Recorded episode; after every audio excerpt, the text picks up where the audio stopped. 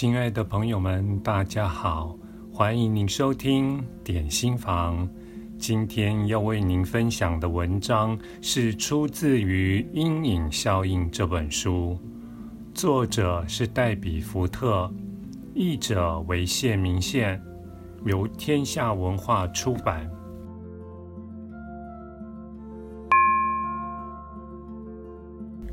九。从重复的行为中看见阴影，要找出还没被拿回来的自我，还有一个有效方法，那就是探索已经挣扎多年的重复行为模式。这些行为模式源自于未获我们承认、被我们拒绝的部分。变成了我们的宿敌。我们经常让自己相信，无法被我们接受的行为就是问题所在，而没去找出行为的根本原因。我们可能花了好几年与体重、香烟、沉溺女色或挥霍无度奋战着。却发现自己又回到原点，甚至反而更糟。如果我们能了解行为模式的形成是来自于被压抑的感受，或阴影中某个被否认或感到羞愧的面向，就能回到行为的源头，瓦解这个模式。我们所有的惯性作为，都是源自于过去的经历。这些经历让我们对自己做出某种诠释，从这些诠释中，某些想法产生了。这些想法会使我们对自己有特定的感觉，而且通常是负面的。想要远离这些讨厌的感觉的渴望，让我们去找方法使自己感觉好一点。自我摧毁的行为就在此出现了。当我们探索自己的行为模式，尤其是那些我们不希望重复的行为，总会发现某个试着想要隐藏或掩盖的阴影面。那些我们深陷其中的重复模式，总是让我们体验到伴随着原始创伤而来的感受。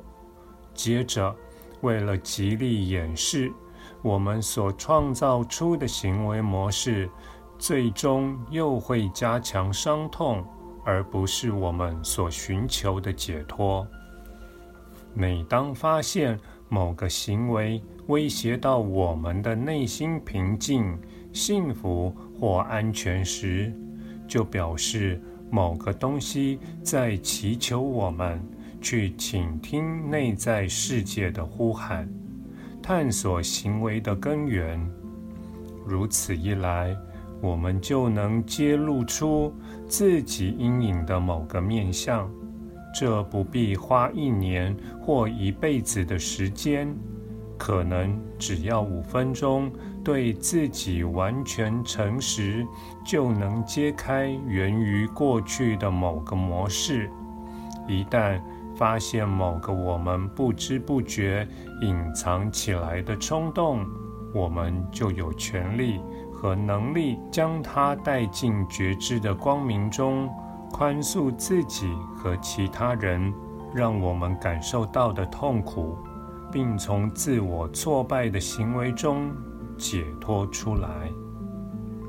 生命中的任何时刻，我们都能选择自己想要成为怎样的人，这就是自由。如果非得以某种方式来行动，以避免成为自己不想成为的样子，我们就被困住了。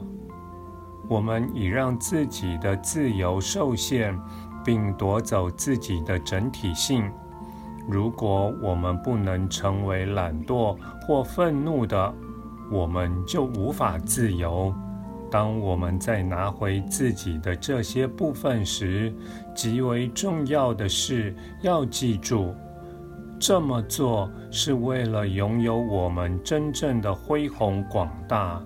荣格的说法最为贴切：我宁愿成为完整的，而不是好的。走上这趟回溯过去之旅，刚开始。可能会让人有点望而却步。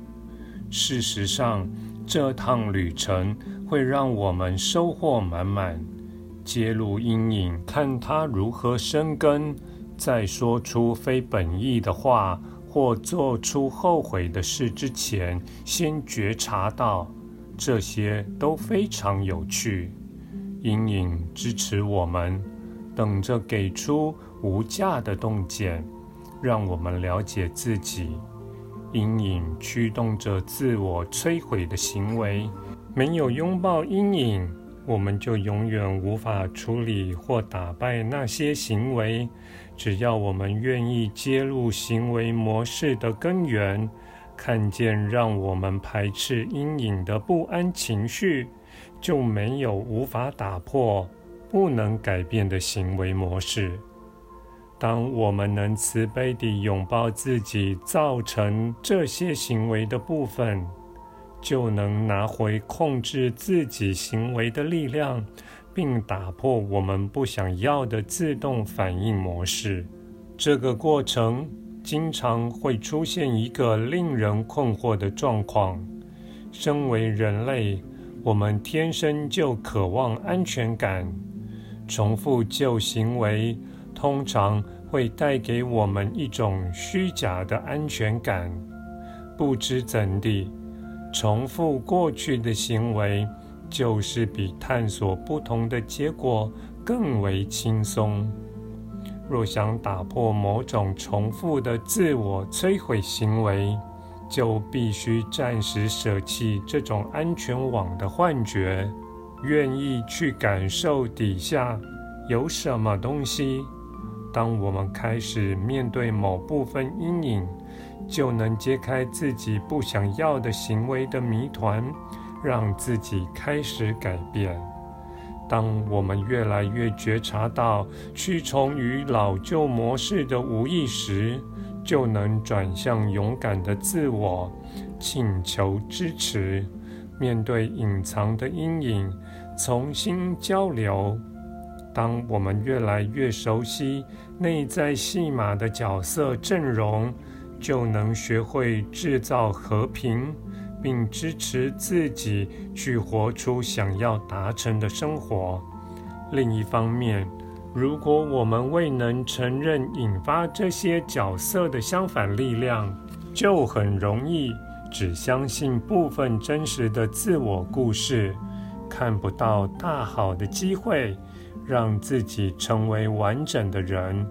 如果拒绝承认内在的二元性，我们就会被困住，并认同内在声音最大的角色，不论那角色会做出怎样的事。感谢您的收听，我们下次再会。